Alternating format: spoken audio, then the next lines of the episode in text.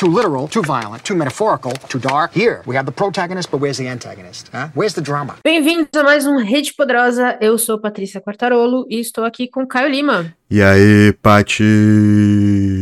Mano, quase que eu esqueci completamente a abertura. Faz parte da Deu, vida de deu uma podcaster, travada né? aí, sei lá o que aconteceu. É como- Eu, hein? É como É se você não fizesse isso há cinco anos, né? Uma hora falha. Nossa, sei lá. Eu, hein? Mas tudo bem, tudo bem. Porque hoje a gente vai fazer, eu acho que vai ser um dos meus programas preferidos que a gente vai fazer nesse, nesse podcast desde que a gente começou, cara, real. Sim, tem uma possibilidade bem grande de ser.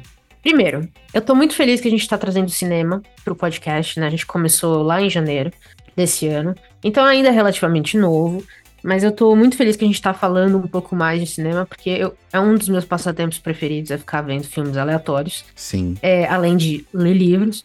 E dois, o tema que a gente escolheu para hoje, eu acho que é um tema muito, muito importante e casa também muito com temas que a gente também vem trazendo na literatura. Então, eu tô feliz que a gente também vai poder trazer um pouquinho de literatura para esse Isso é Cinema de hoje, cujo tema é re- representatividade trans no cinema.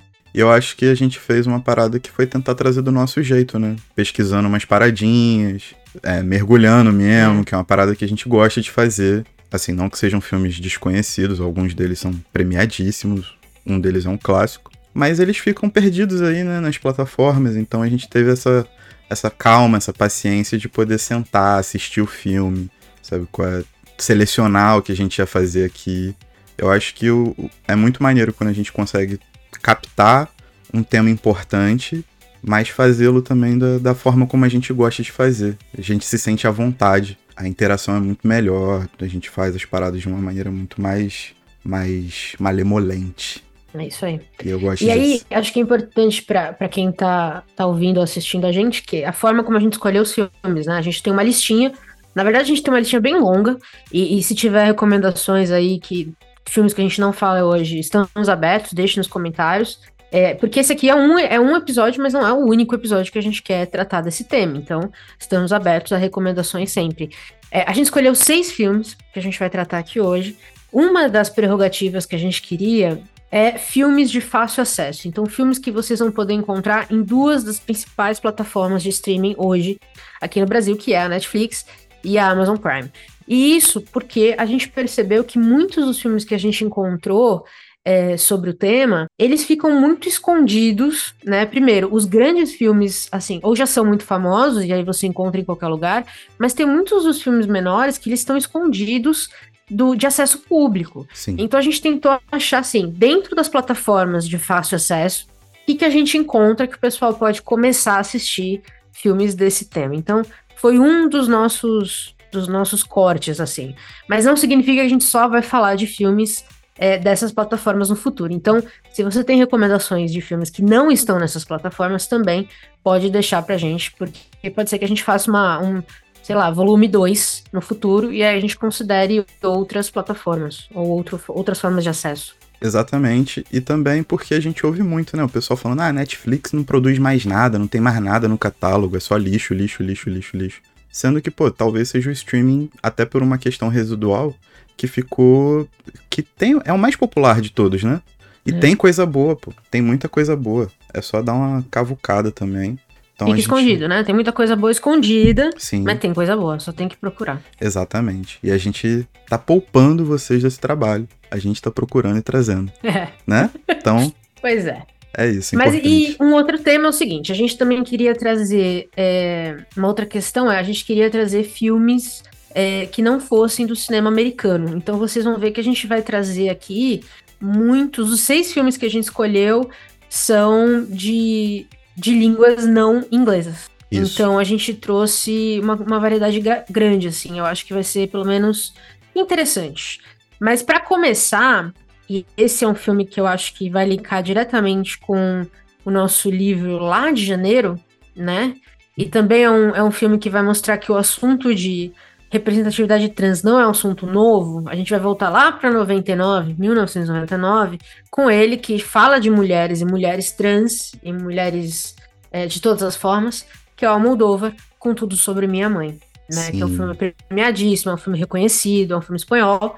É, Então eu acho que esse é o primeiro da nossa lista, que foi o primeiro que eu pensei quando a gente leu O Parque das Irmãs Magníficas em janeiro, da Camila Souza Vidiada, que a gente adorou, né? Já falamos desse livro aqui um milhão de vezes. Sim. Quem ouve a gente direto deve estar cansado já. Eu sinto muito. Espero que vocês tenham lido o livro, né? De tanto a gente já falar dele. É, e eu acho que esse filme tem muitos. dá para fazer muito, muita conexão é, com o livro. Você já tinha visto o filme antes? Cara, não. Não. Eu não sou um grande espectador do, do Almodóvar, assim. Não por qualquer implicância, é, realmente porque, tipo, nunca parou muito na minha frente. vai quebrar um pau. Mas. Eu tô brincando. Não, isso aqui é normal nesse podcast. A gente fez o podcast para isso. Existem clássicos, assim. Eu fiquei muito surpreso nesse filme, num primeiro momento, foi que da primeira vez que eu assisti, eu fiquei muito incomodado com uma certa artificialidade das emoções, né? É um filme muito denso, muito pesado, mas num primeiro momento as representações, né, as atuações, elas me pareceram muito artificiais. Assim, não no sentido de, de ser algo cavado, mas existia uma exasperação, tipo, existia um tom acima, né? É um filme de cores muito fortes, de sensações, muito, de problemas muito fortes, e as atuações tinham essa esse tom acima. Um, é, muito pouco muito poucos momentos de silêncio, muitos momentos ruidosos e tal.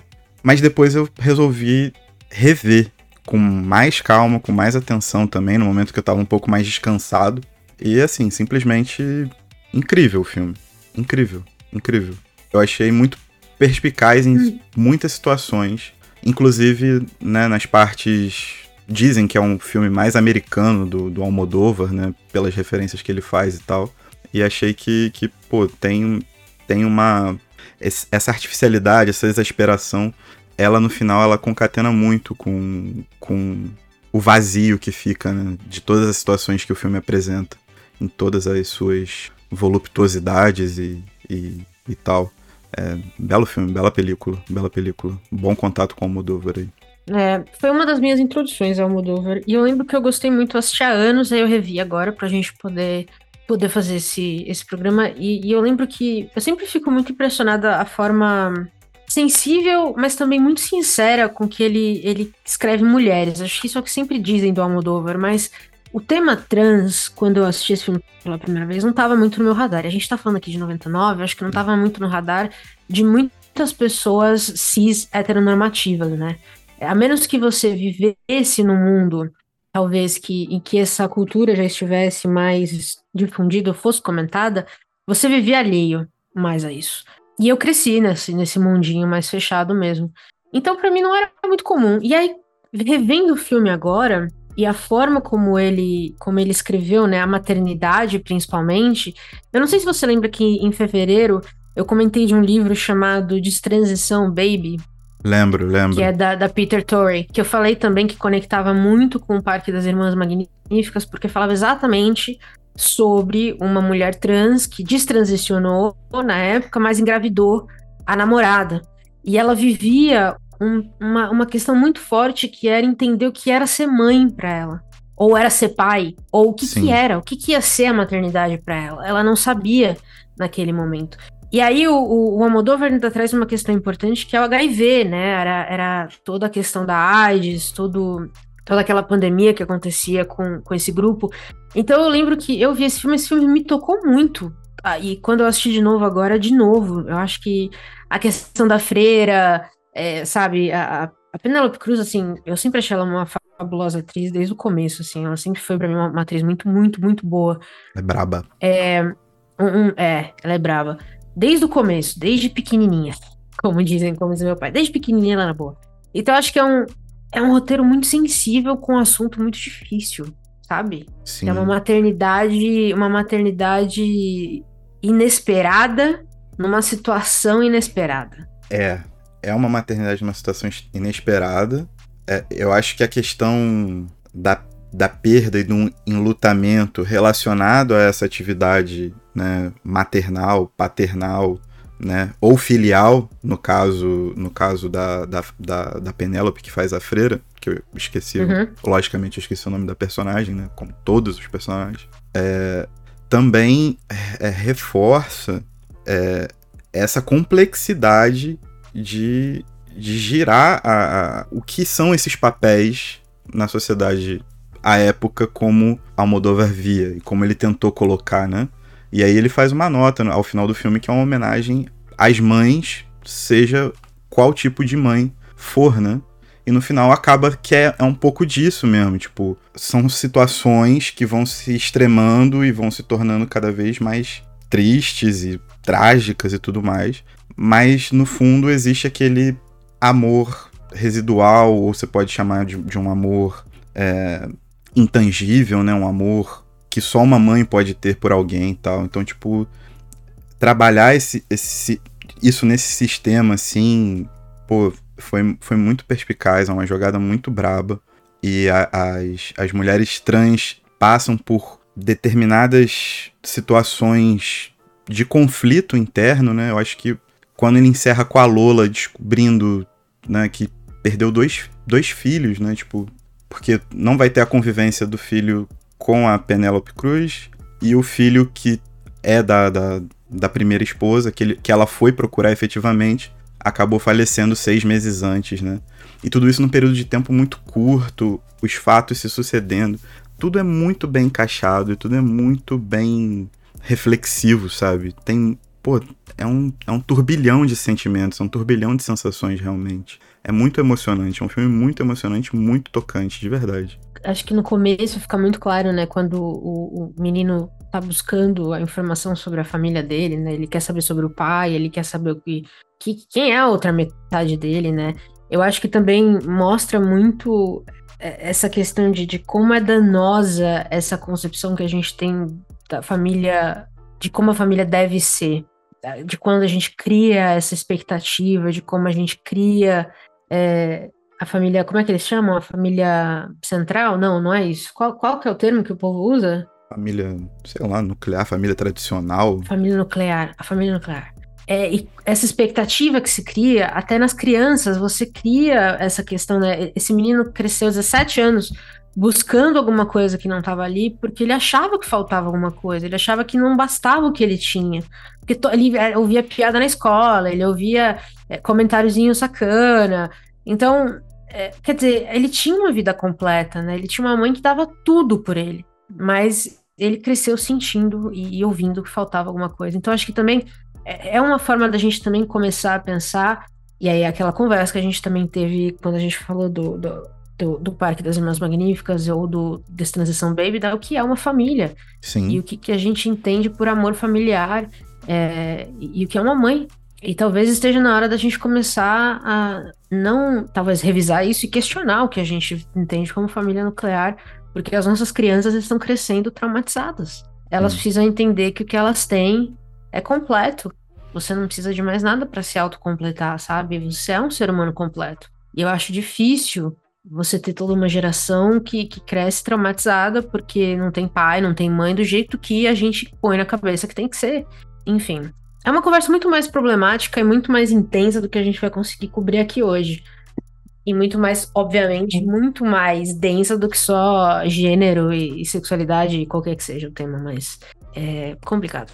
Sim, eu acho que o, o filme em si, ele explora algumas valências sobre a própria questão da incondicionalidade do amor, os limites que, que são dados a partir da figura da mãe e das formas possíveis de, de ser essa figura materna, né?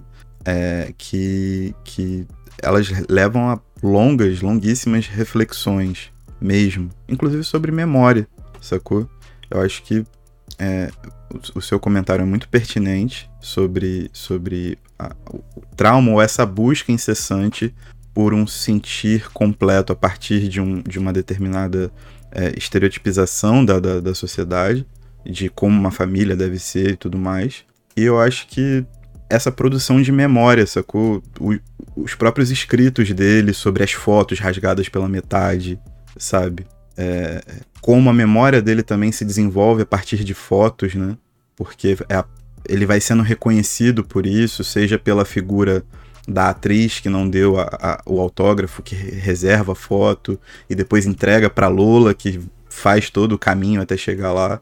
Então acho que também é, é, é uma esse, é, esse apêndice da memória que a gente fabrica é, enquanto pessoas, enquanto memória afetiva.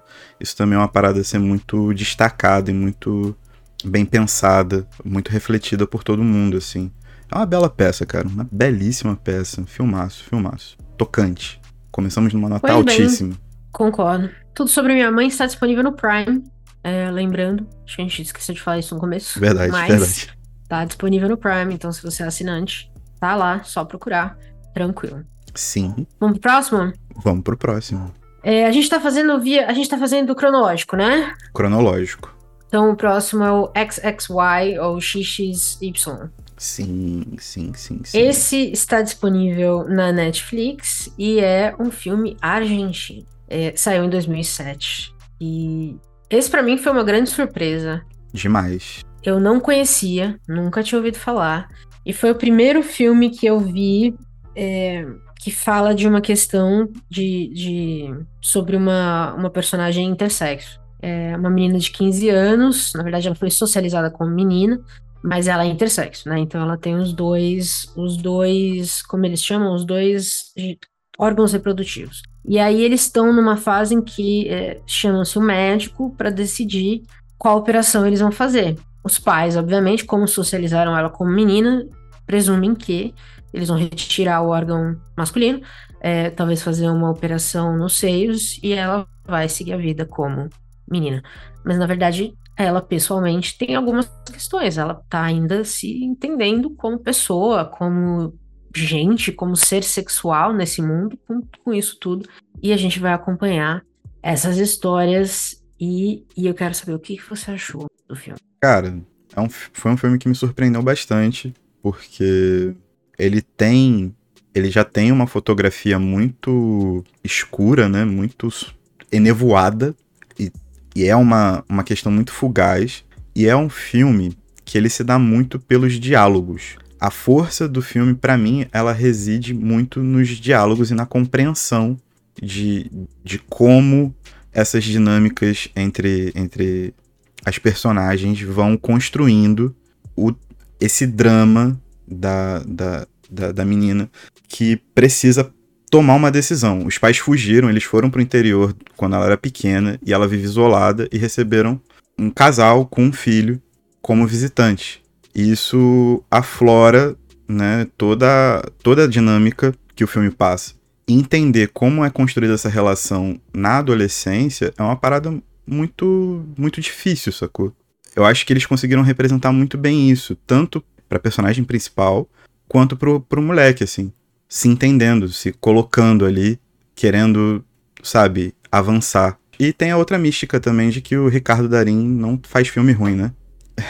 O rei do cinema argentino, meu Deus. Exatamente. Impressionante. Se tem, se tem ele no casting, pode ser como, sei lá, como figurante de uma multidão no apocalipse zumbi, mas o filme vai ser bom, né? Então, então tipo, eu acho, mas eu acho que é isso. Não é um filme perfeito, ele é um filme longo, é um filme que tem tem um, um, um silêncio e um é, ele é muito taciturno, muito enevoado uhum. mesmo e se dá muito nos diálogos. Os diálogos eles eles tentam exprimir algumas questões que, que, que visualmente assim elas não ficam tão aparentes mas na dinâmica dos, dos adolescentes, o silêncio ele é muito bem datado. Tipo assim, ele é muito bem datado, não, ele é muito bem notado. Eu acho que os olhares, as aflições, isso ficou muito bem representado nos dois.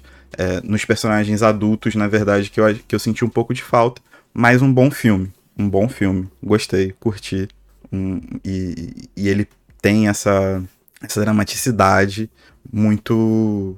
Né, ele, é um, ele é um filme pesadão mesmo, assim. Tipo, ele não tem um momento leve, né? Eu acho que no momento nenhum, eu não lembro de um momento não. leve no filme.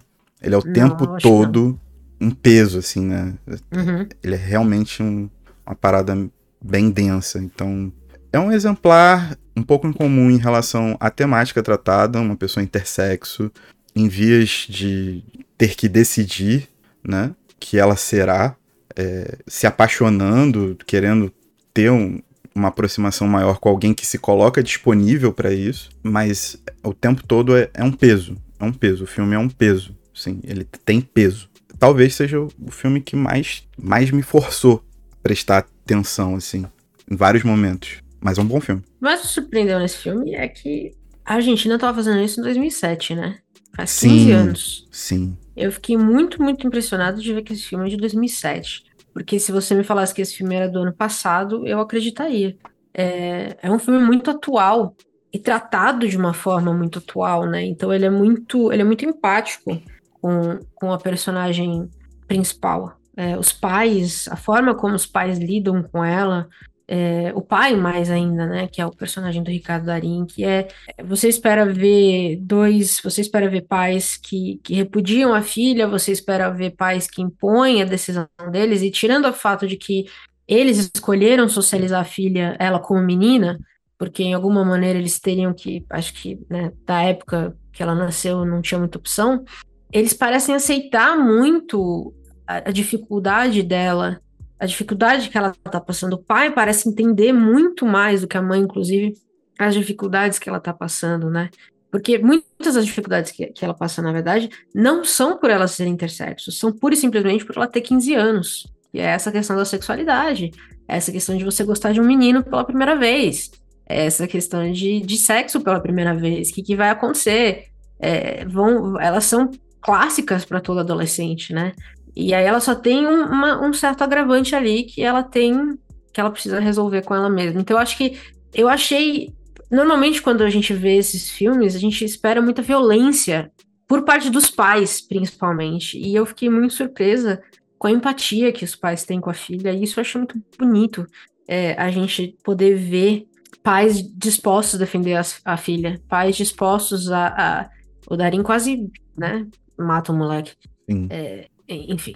É, e, existe violência, obviamente existe violência, porque essas pessoas, toda vez que você vive à margem de qualquer coisa que é considerada normal, você encara violência, é inevitável. Porque o ser humano é o quê? É um lixo. Então existe violência, mas é, eu fiquei, eu fiquei, eu digo que eu falei, para mim é um filme que se você me dissesse que foi feito ano passado, eu acreditaria. Para mim ele é muito atual, o tema é mais atual do que nunca. Então eu, eu desliguei esse filme e falei, caralho, a Argentina tava fazendo isso em 2007. Não é à toa que. Não é à toa que se você puxar a lista dos filmes, quantos filmes argentinos foram indicados ao Oscar e quantos filmes brasileiros foram indicados ao Oscar, eu vou chutar aqui que a gente já tomou um banho faz muito tempo, entendeu? O cinema argentino é muito sério. Sim, sim, sim, sim. É muito sério. Fazer um filme desse, sério assim, não é um, não é um filme piadinha, não é um filme tirando sarro dessas pessoas, é um filme sério, é um filme tirando, levando essa conversa para onde ela precisa ir e te levando pro, do ponto de vista, do, saindo do ponto de vista de onde precisa sair, que é dessa menina, que é da pessoa que, que tá passando por isso. É incrível. É, é. É, pô, filmaço, cara. É, só que é o que eu, eu reforço, né? É um filme denso, um filme pesado. É, com ele, certeza. Ele não tá pra brincar, ele não tem um, um, alívio, ele não tem um, é verdade. um momento de festa, né? São pais que se retiraram da vida em sociedade, num geral, para preservar essa decisão. Só uhum. que com o passar dos anos, eles têm que tomar essa decisão. É essa a dinâmica do filme. Sacou? Eles adiaram, eles tentaram super proteger, eles tentaram é, ser empáticos até onde eles podiam. Só que agora a dinâmica da, da própria sociedade né, está empurrando para que eles tomem essa decisão. Então existe um peso latente no filme. Mas é isso. É, é um cinema sério. É um cinema feito para abordar o tema de maneira muito rigorosa. Sacou? É isso aí, eu concordo. Não é, não vai ser amorzinho. Eu também não acho que é um filme. Eu fico pensando assim, alguns desses filmes eu vou, eu vou recomendar para pais e filhos assistirem juntos. Esse Sim. eu não sei se é um deles. Sim. Talvez esse é um filme para os pais assistirem, porque eu acho que talvez para os pais entenderem como apoiar os seus filhos ou filhas e passarem, que estejam passando por coisas similares, entender essas dificuldades de, de, de, da adolescência, pura e simplesmente, e ser uma adolescente trans ainda não é fácil, é, mas é isso. Acho que esteja preparado para sofrer. É, é, é, nesse, nesse pique aí. É. A realidade não é um morango. Exatamente. Muito bem. Como eu disse, está disponível na Netflix. Netflix. Vamos pro próximo? Vamos pro próximo. Agora a gente vai para 2012, é isso? 2012. A gente vai para 2012 lá para o Canadá. É isso. É? Vamos falar agora de Lawrence Anyways, que está disponível no Prime via o reserva Imovision, que eu já comentei para vocês no último BO. Eu assinei o reserva Imovision, que é um grande streaming de cinema independente. Então, outra coisa legal do Lawrence Anyways é isso. Acho que de todos os filmes que a gente está falando aqui, ele é o único é, filme distribuído independentemente. E ele, é, ele foi feito no, em Quebec, se eu não me engano, ou em Montreal. Quebec, mas ele Quebec. foi. Quebec, tá. Obrigada. Ele é franco-canadense. Então ele é todo em francês. Chique. Lawrence Anyways é. Uh, Lawrence Anyways a gente vai falar então um pouquinho mais. A gente vai para adulto, né? A gente vai falar de um, de um homem trans já que tem uma vida estabelecida, ele é professor, é, já tem uma namorada, ele já tem toda a vida dele meio que, que ele pronta para ele. Ele decide que um dia, o dia D, ele precisa fazer, é, começar a viver a verdade dele e, e fazer a transição e passar a viver como mulher, que é o que ele é. E a gente vai acompanhar esse processo dele é, a partir desse dia D, né? Como foi o dia que ele efetivamente decide passar a viver como mulher e tudo o que acontece a partir daí. Acho que a gente pode dizer isso, tem alguns flashbacks, algumas idas e voltas para a gente entender como é que, que, chegamos ali. Mas eu acho que o, o grande ponto do, do filme é eu acho que é entender como os, relacionamentos deles são afetados por essa mudança. Acho que é isso, né? Sim, sim, sim. Justo. Justo. É, é um bom filme. É um filme intenso, longo. Achei muito longo também. Achei, a única questão que eu tenho com esse filme é um pouco longo. Eu acho que ele é longo e muito também por uma visão. Eu acho que. Eu acho que, nesse caso. Crítico de cinema agora, né? Zé viu que é de 2023 Baixa. aqui. Mas eu acho que o, o, o Dolan é o primeiro filme que tem essa temática mais adulta do, do Xavier Dolan, né? Hum. Que já foi premiado em Cannes com 20 anos de idade. Bom reforçar isso, né? O maluco com 20 anos levou um, um Cannes na sacola. Então ele sabe, sabe alguma coisa da vida. Mas eu acho que ele tentou fazer um, um, uns esquemas fotográficos com silêncio, assim, né? Emplacar umas cenas de contemplação e, pô, você ficava três minutos contemplando, pô, da mesma cena. É? E, e, e tentar trazer isso para uma vida, para uma contemplação da vida, da vida normal, cotidiana ali, né? Do que estava acontecendo e tentar achar uma poeticidade que eu acho que foram melhor exploradas. E aí vem também odes a Suzanne Clement, que é a que faz a, a namorada, né? A, a Fred, a namorada, personagem principal. É, foram muito bem exploradas nos momentos mais é, mais raivosos do filme, de explosão, de raiva mesmo, de, de colocar a dor para fora, de discussão, de, de, de não compreensão do que estava acontecendo. Eu acho que a, por mais que tenham sido algumas cenas muito exageradas, principalmente a do restaurante, né, que ela explode com a, com a, com a garçonete, do nada, numa... eu, eu até pensei que o filme fosse francês na hora porque, né, muito franceses botando fogo em alguma coisa, é, por motivo nenhum. Mas eu acho que nesses momentos de explosão, de raiva, tem muito mais poeticidade do que nesses momentos lacônicos do filme, sacou? E aí o filme fica um pouco arrastado, fica um pouco longo e perde força principalmente no, no, no terceiro ato ali, né, última, nos últimos 40 minutos de filme. Porém, bom filme, bom filme. E a Clemã, ela leva muito desse filme nas costas, justamente por conta de, de ter colocado essa, essa força poética dentro desse, desse, desse mote de aceitação, né? De mudança de vida, é, de, de, do seu relacionamento, se descobrir e, e fazer a transição e querer manter o relacionamento, mas aí ela tem um filho para cuidar, tem um monte de questões, né? Enfim, que ela vai colocando na mesa, de querer ter uma vida normal, né? E, e todos os, os tabus que vão se sucedendo. E, e, é isso. Ela bota o filme nas costas, bom filme, é, e uma tentativa de ser muito poético às vezes, no, no, no, silêncio. Mas a poesia tá no barulho, a poesia tá no conflito. É, a Clemente é tão boa que, que me fez pensar que o filme talvez pudesse ser ao contrário. É, a gente não vê muita história de Perfeito. homens trans e maridos que os aceitam, justamente tem aí tem uma questão muito forte de machismo, e, e provavelmente essa não é a regra, né, de, de casamentos que continuam quando Sim. a mulher se torna um homem. É, eu acho que eu acho que ela carrega o filme, eu, controlo, eu concordo muito. Eu acho que ela carrega o filme demais. Ela engole ele em várias cenas. Porra. E eu acho que se fosse o contrário, a gente teria talvez uma história diferente do normal. Porque, acima de tudo, o que ele tentou contar ali para mim foi uma história de amor. Sim. Né? Uma história de amor, uma história de obsessão. É, que, que no fim acaba do mesmo jeito que muitas histórias desse tipo acabam, né? Em, em, em nada, né? Em tristeza. É. é. Independente de ser cis ou trans. Mas ela me fez muito, muito pensar o que, que aconteceria se esse filme tivesse sido dado para ela. E eu acho que a gente teria um grande, grande, grande clássico se, se esse filme tivesse sido dado para ela, invertido os papéis, porque eu acho que ela podia ter feito uma puta obra. E aí a gente teria uma conversa importante aqui sobre machismo, sobre, sobre aceitação do outro, sobre. Porque uma coisa que acontece, é, a gente acompanha, é o processo né, da, da namorada do Lawrence de aceitação, né, obviamente, de, de, dele virar uma mulher trans, né? E esse processo acontece. E a gente conhece muitas histórias assim, e aí aqui eu cito o livro Argonautas da Meg Nelson, que ela conta exatamente isso. E ela era casada e um belo dia a esposa dela falou: Olha, é, eu sou não binário e eu quero me identificar como um homem e eu quero fazer todo o processo. Eu vou tirar as mamas, eu vou fazer tudo. E aí o livro Argonautas, ela conta exatamente como foi isso, como foi o processo dela aprender sobre tudo isso para poder apoiar a pessoa que ela ama.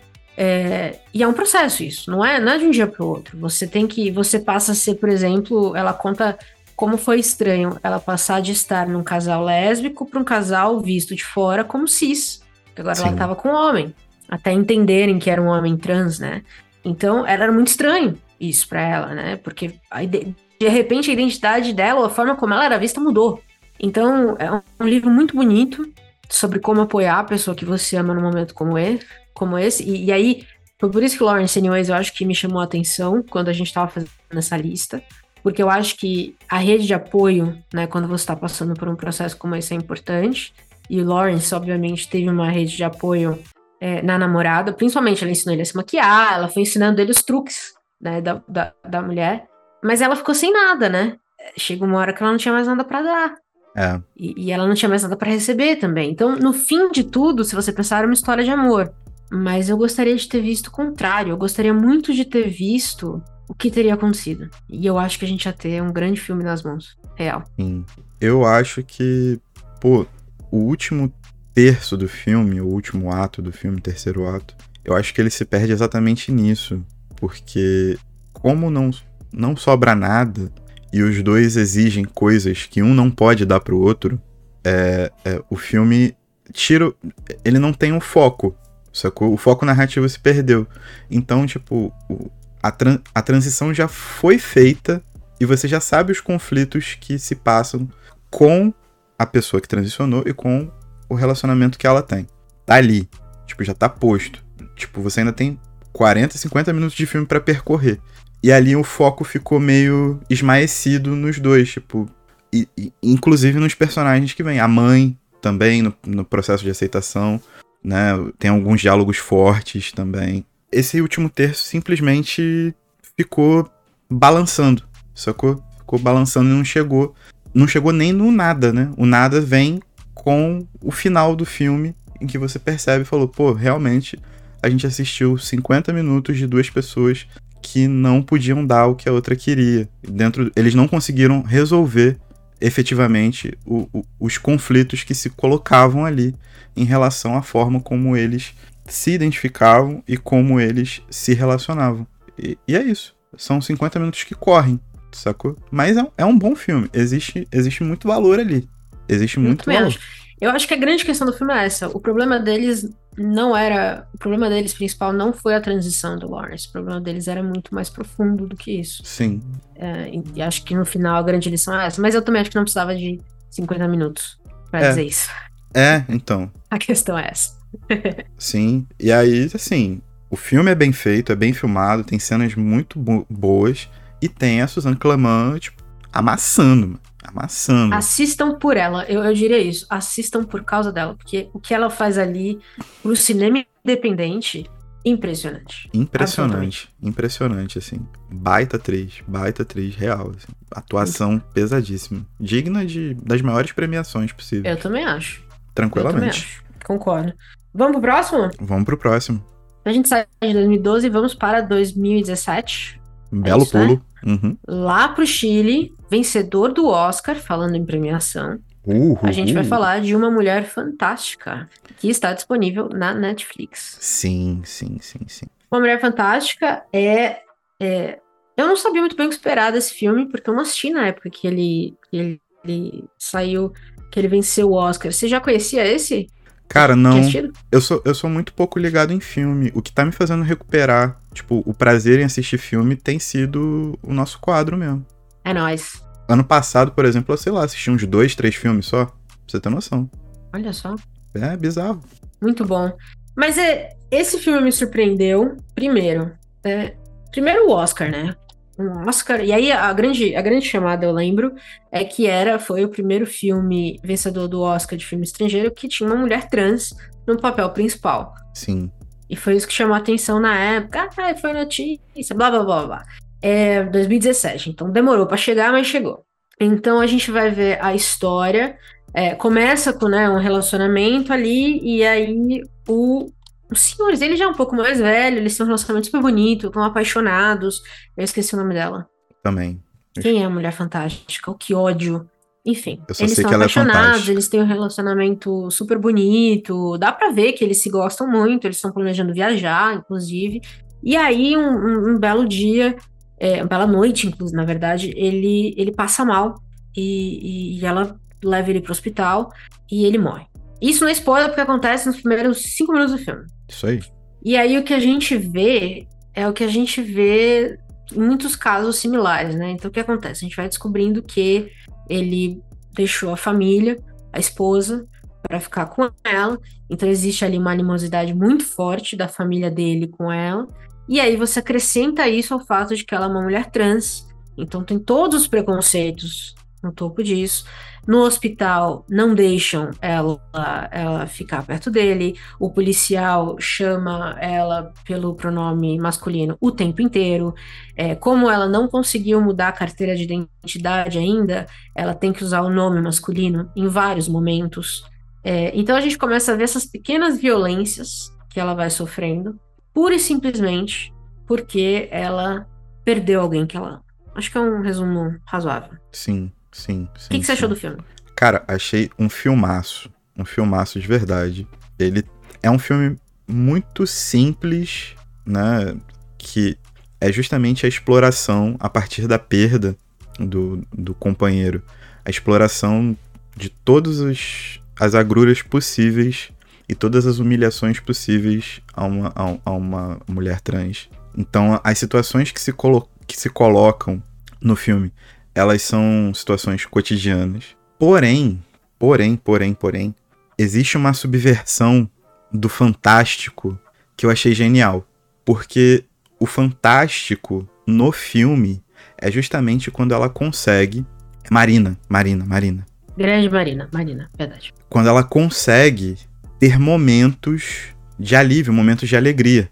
E ela se joga. Então, quando ela vai numa balada, por exemplo, e ninguém pergunta pra ela, ou ninguém a chama pelo nome, pelo nome que tá na carteira de identidade, pra ela já é um alívio. Quando ela consegue, sabe, curtir um pouco. E ela se esbalda. E aquilo ali tem ares do fantástico, dessa narrativa, do maravilhoso, né? Do, do realismo fantástico ali. Aquilo ali pipoca na tela.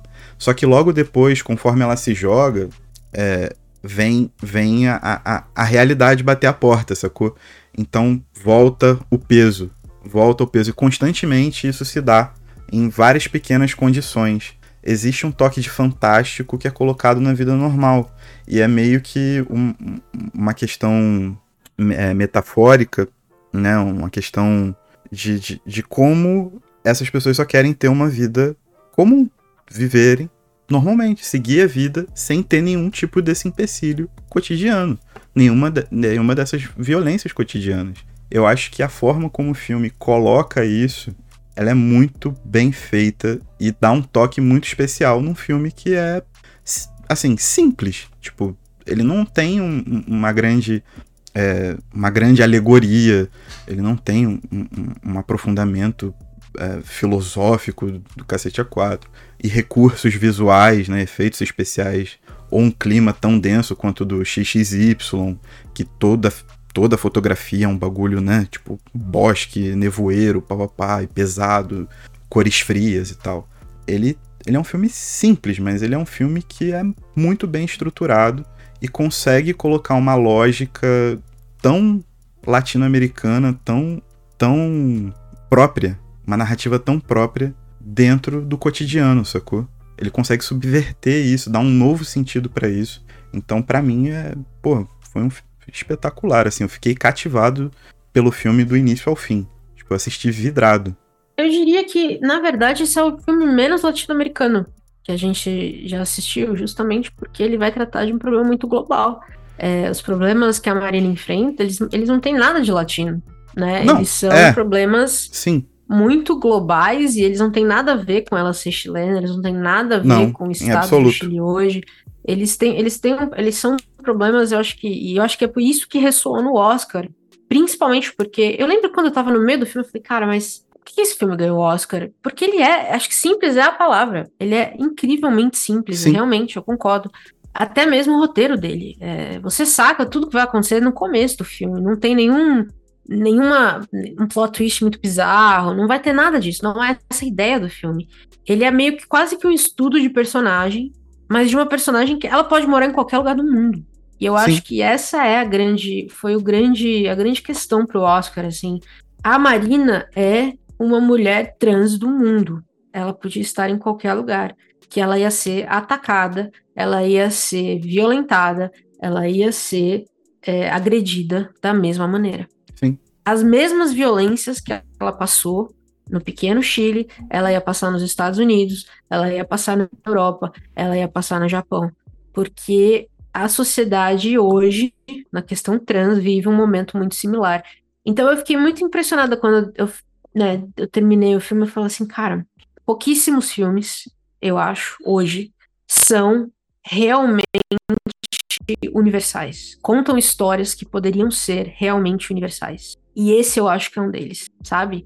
É, no sentido de, assim, se você pensar, por exemplo, mesmo o, a gente estava falando do Lawrence Anyways, né? Tem uma questão importante ali do Lawrence Anyways. Ele entra, tem uma cena em que ele entra na sala de. Na, na sala, né? A primeira vez que ele vai vestir Uhum, mulher pra uhum, escola, uhum.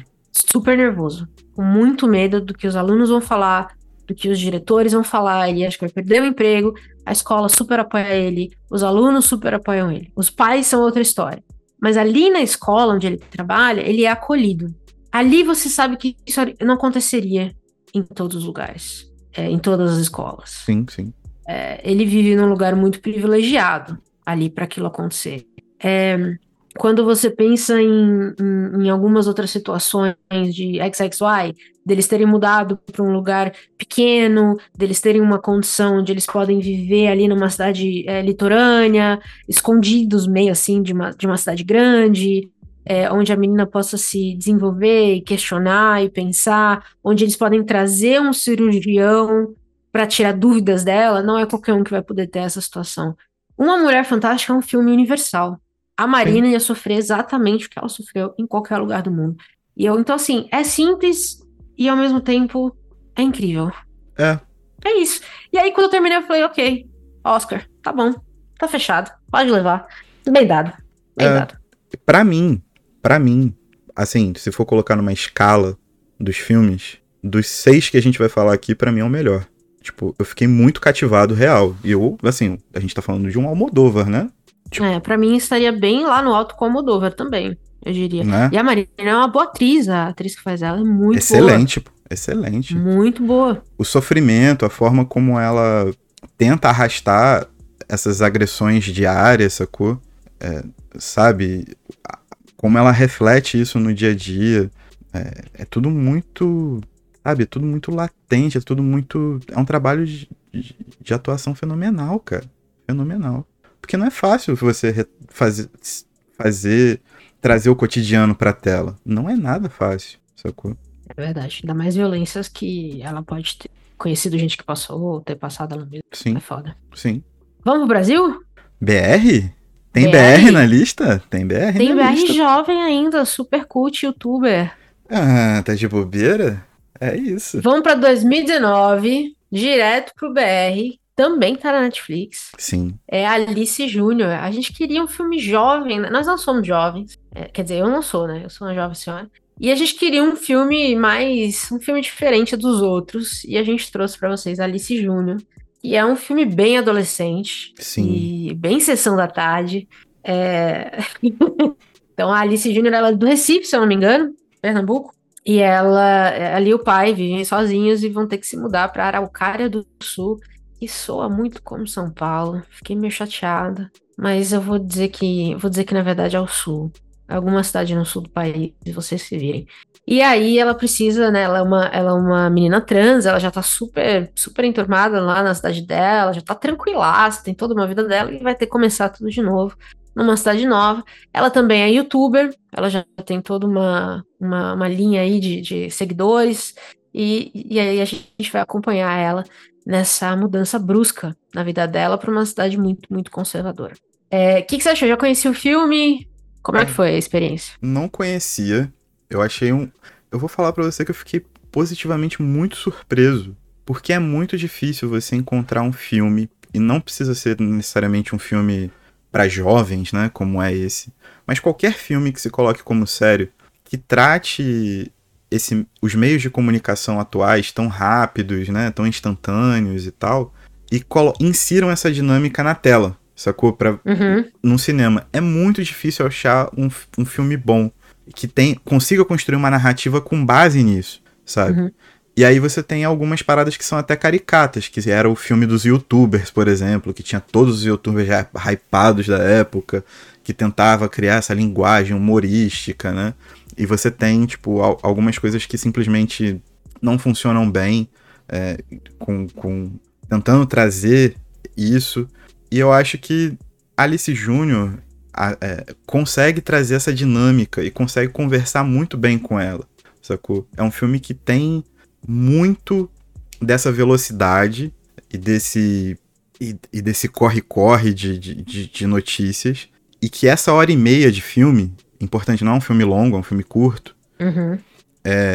ela tá completamente é, engendrada nessa dinamicidade e consegue dar fluidez pra isso. Então o filme é rápido, as dinâmicas são, são velozes, e aí você consegue trazer jovens atores que conseguem capturar a densidade do tema e o que o filme precisa ser, que é um filme pra jovem, é um filme pra adolescente, é um filme pra Uhum. corresponder a essa a essa essa dinâmica de conteúdo que traz assuntos importantes à baila, né? É, e, e- executar isso de uma maneira muito, muito, muito suave, muito competente, muito divertida, sacou? É um filme de sessão da tarde que você não fica com, com tédio, é, boas atuações, com bom roteiro, com boa dinâmica, você consegue se identificar com o filme, você consegue repensar situações da adolescência com o filme, sacou? Pensando que pra gente são, são situações gerais de adolescência que aconteceram há 15 anos atrás, sacou? E a gente consegue voltar e pensar na nossa dinâmica à época, como era constituída. Então, tipo, é, é um filme muito redondinho, muito bem feito, é, que eu fiquei muito feliz em assistir, cara. Eu achei perfeito. Ao que ele se propõe, eu achei um filme perfeito, no ponto. É, acho que divertido é a palavra. Sim. Depois de tudo que a gente assistiu, que, dos filmes densos que a gente assistiu, foi muito. Foi um bálsamo pegar um filme como esse. Demais, é, demais. e trazer um desse pra lista. E esse é o filme que eu comentei que eu recomendaria pra pais e filhos assistirem juntos. Sim, Porque eu acho que é um filme que mostra muito como os pais podem apoiar filhos é, que estão passando por uma situação difícil na escola, que é onde normalmente muita coisa acontece, né? É na escola, com crianças que. Que é o seguinte, né? Você educa seus filhos para aprender a lidar com filhos que não são educados. É, então, o pai da, da Alice, por exemplo, é, ele é meio doido. né? Que ele é meio doido no filme, mas ele tem, ele é muito aberto a quem é a Alice, né? Ele briga o tempo inteiro pela filha dele, por ela ser Alice. E ela é Alice para ele, porque é isso que ela é, é isso que ela decidiu que ela é, é isso que ela é. Então eu acho que o fato dela ter o apoio do pai, isso para mim ficou fortíssimo no filme inteiro. Ela ser, ela poder ser em casa quem ela quer ser, torna ela mais forte para ser quem ela quer ser fora Sim. de casa. Então, esse apoio em casa faz toda a diferença. Toda a diferença. Então, você poder ver um filme brasileiro divertido, que não tem essa, essa, esse peso da violência, que você vê um pai que, que vai brigar pela filha, que ama a filha, divertido, que você consegue dar risada. É uma sessão da tarde, concordo plenamente, mas eu acho que é um bom filme para pais e filhos assistirem juntos. Então, se você é pai, mãe, tá ouvindo a gente aqui, é, tem seu filho, filha, que tá aí numa, numa, numa questão de talvez de transição, tá passando por isso, tá questionando algumas coisas, assiste a Vice Júnior. Eu acho que é uma boa conversa. É, pelo menos para começar a conversa, sabe? E eu acho que se eu fosse adolescente, mesmo sem ser trans, eu ia ter adorado assistir esse filme quando eu era criança, porque ele é um filme divertido de qualquer maneira. Sim. Sabe? É. É, e fala de muita coisa de jovem, né? Que é você querer dar o primeiro beijo, é você querer ir em festas, é você conhecer gente nova num lugar novo. Então, todas essas coisas jovens que a gente todo mundo passa, ali você vai passar também numa cidade nova. Sim. Então, ele é, ele é muito universal nesse sentido, né? Para os jovens, digo. Total. E eu acho que o filme dá voz aos jovens, tá ligado? Que estão vivenciando, adolescentes mesmo, sacou? Uhum. Porque é, é isso, né? A gente, quando a gente vai pegar o que é o resquício da história de, de, algum, de alguma determinada época, é, a, existe uma questão hegemônica que vai definir o que a gente vai conhecer da história da época.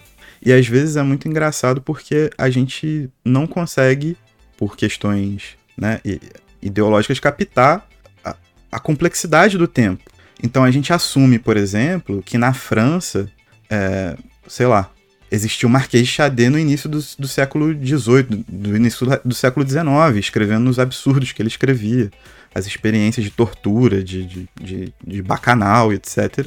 Mas a gente pensa que, sei lá, Paris de 1920, a gente não conhece é, o que mulheres estavam produzindo na literatura, nas artes como um todo. Isso é meio, sabe, bloqueado. Uhum. E a gente pensa que era uma, era uma sociedade totalmente pudica, a mesma sociedade que há 100 anos atrás fabricou figuras como o Marquês de Xadê. Em 1920 virou uma sociedade pudica? Não, é o recorte que a gente tem. E eu acho que narrativas como essas ajudam a gente a entender a complexidade da contemporaneidade, inclusive a importância de você ouvir pessoas jovens que estão passando uhum. por aquilo, sacou? Ouvir adolescentes, sacou? Ter narrativas criadas para que adolescentes interpretem a si mesmos, que consigam se ver nos seus dilemas. E a grande maioria são dilemas da adolescência, em que o recorte racial, o recorte de gênero, o recorte de, de classe vai somar na complexidade, sacou? Mas é isso, a experiência do primeiro beijo, a experiência de você mudar de escola, trazer essa empatia a partir dessas visões. É, eu acho que o filme, no que ele se propõe a fazer, ele é perfeito. É um filme divertido, em que a Alice cede em muitos aspectos quando se muda e, tem, e é obrigada a se vestir como um aluno, não como uma aluna, sacou?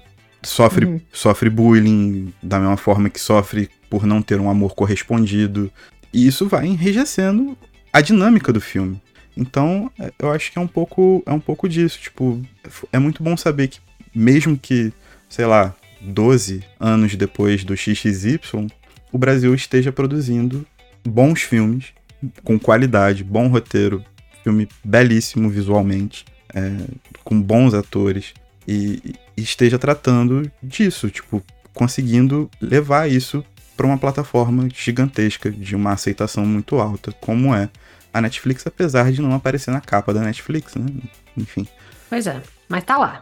Mas está lá. Nós estamos fazendo esse esforço aí por vocês, galera. A gente Procura vai, que tá lá. A gente vai cavucando as coisas. E lembrando que em janeiro também a gente recomendou o filme Paloma, que já tem uma uhum. outra temática, né? É de, é de uma mulher trans que tem o sonho de se casar na igreja, mas aí não pode e vive no sertão uhum. do Nordeste. Mas tá na Globoplay, que é uma outra rede muito grande, Globoplay, né? Grupo Globo. Uhum. E que é muito bom também. Então, só deixar essa recomendação aí pra galera, porque é belíssimo filme, belíssima película e também acho que é de 2019. Então, no mesmo ano aí você tem dois, duas opções maravilhosas de produção nacional. Muito bom. Então agora, para fechar, a gente vai, a gente volta pro Chile. O filme é de 2020, mas na verdade ele se passa lá na época do Pinochet, que é o Tengo Medo, Tengo Medo Toreiro. Tenho É Medo. Toreiro. É, e aí a gente vai também falar de um outro ponto aqui, que eu acho que é, também era importante. A gente vai cobrir então aqui várias idades, né? A gente vai de 15 Uhum. a 60 a mais. Então, a nossa protagonista aqui, ela já é uma senhora. Ela é uma senhora trans. Ela mora sozinha, ela vive de fazer costura pra fora e, e viver à noite, né? Do jeito que ela quer. É viver nas festas e tal, nas baladas e na época do Pinochet. Então, o Chile tá entrando aí numa época muito, muito complicada, muito difícil. É, e a gente vai. E ela vai acabar encontrando algumas pessoas que como é que a gente pode dizer? Vão colocá-la de frente com essa realidade? Justo? A expõe a essa realidade, né? Porque ela fica naquele mundico No mundinho, né? dela ali, né? É verdade. E, e eles a colocam em evidência a partir do momento que a encontram e, e- e ela acaba se apaixonando por, por um. e tendo um relacionamento com, com um jovem de um grupo comunista, né? Que Uhum, efetivamente planejou um, um atentado, né? uhum. Um atentado contra o Pinochet. E ela faz parte dessa, ela passa a fazer parte dessa dinâmica. Então, ela, ela começa a evidenciar muito no seu final da vida o que era aquele período e, e- e essas questões políticas maiores enquanto tentava se aproximar de um, de um amor, né? De, de, algo que a completasse é, emocionalmente e tal. Então, é- é uma narrativa bastante complexa, bastante bonita, assim. A- apesar de, de ser efetivamente uma tragédia amorosa, né? Não tem, É. não tem como escapar disso. Mas é um filme que tem um, um nível de, de, de, de poesia e de profundidade muito forte. Muito forte. Para as atuações, né? Porque o ator que faz a personagem principal, ele não é, Sim. é, uma mulher trans, né? Esse foi uma- essa é uma das críticas ao filme, mas o que ele faz no filme é muito impressionante. É, como atuação mesmo, eu acho que é um trabalho muito bom. E a gente tá falando aqui de um filme do jeito que eu gosto, que é Camadas e Camadas, né? Porque ela passa a vida inteira sem pensar muito no papel político do que ela é, Sim. né? Ela segue, ela vive a vida muito sozinha, com as amigas, mas assim, a vida dela toda é sozinha. Ela conta as histórias, ela tá sempre meio isolada. A família, a famosa história, a família não quis quando descobriu que, que ela que, que ela era. Aí, ela passou a viver a vida como podia. A famosa a história meio, né, padrão, infelizmente. Então ela sempre viveu meio às margens, assim. Ela nunca se preocupou muito com política. Ela fala isso uma vez: a política nunca fez nada por mim. E aí, é, por causa disso, ela também nunca pensou no papel político de ser uma mulher trans ou de ser uma mulher no meio da ditadura.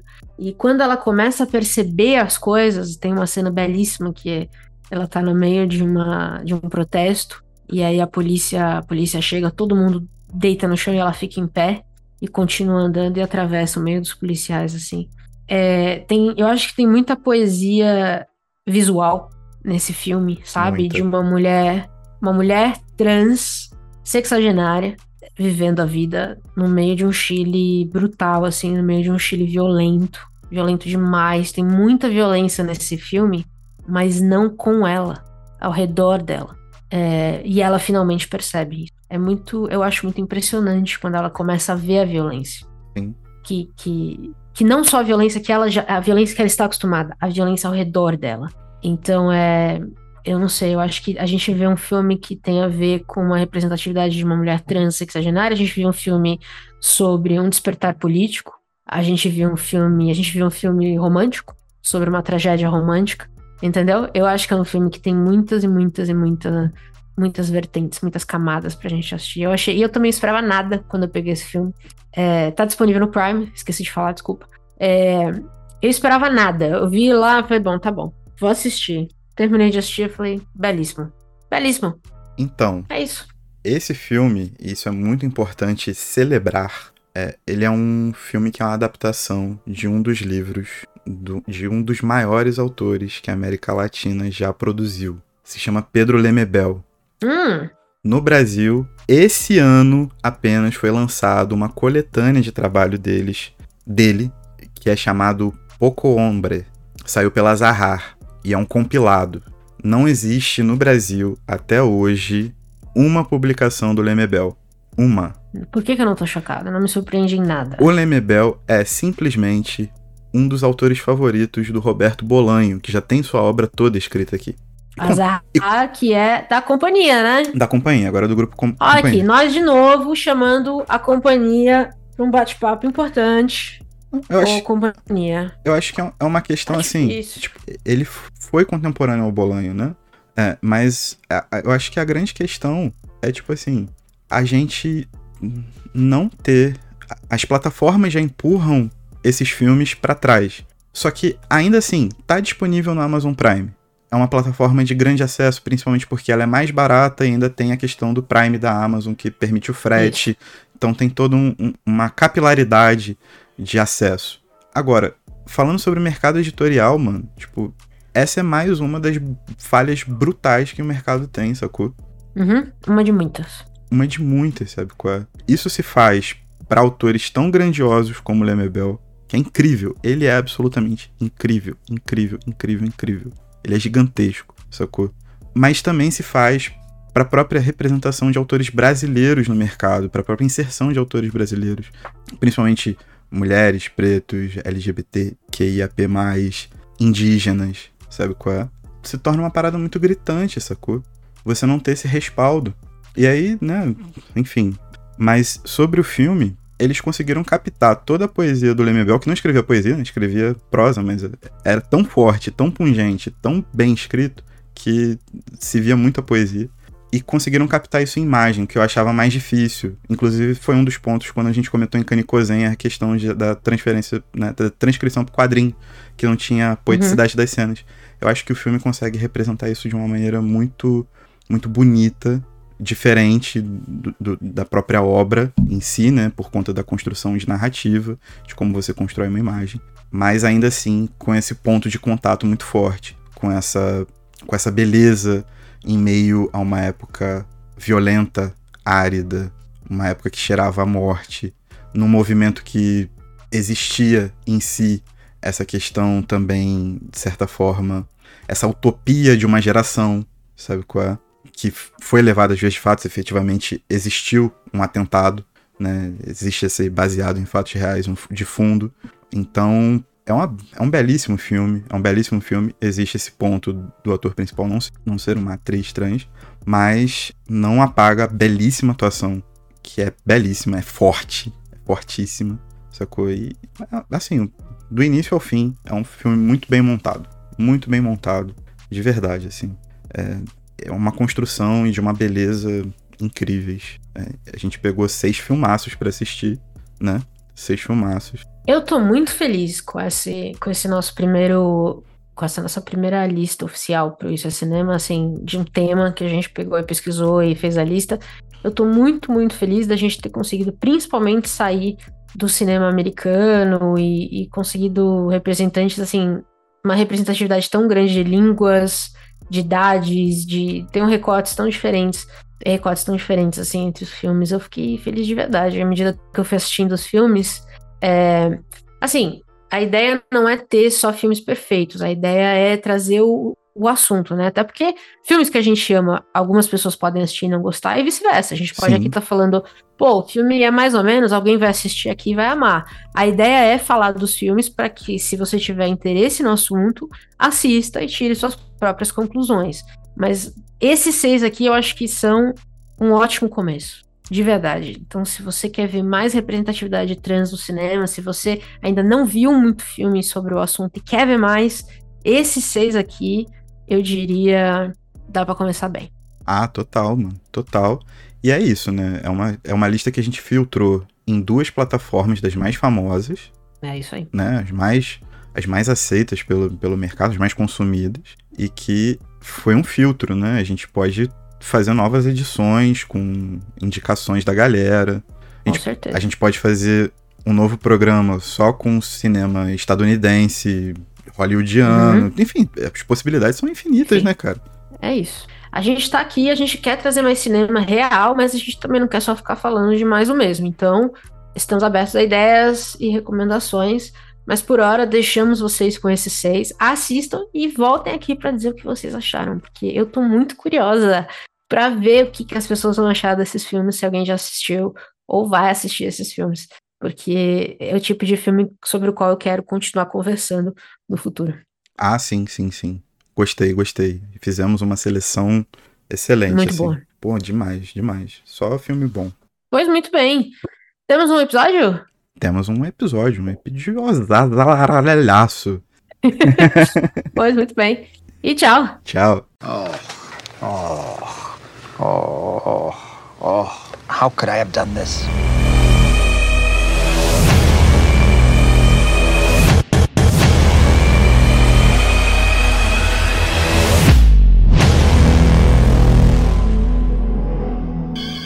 I want you to know the power of the underground. We'll fight alone, just as we used to do in those days. All right. Fight just like we used to do.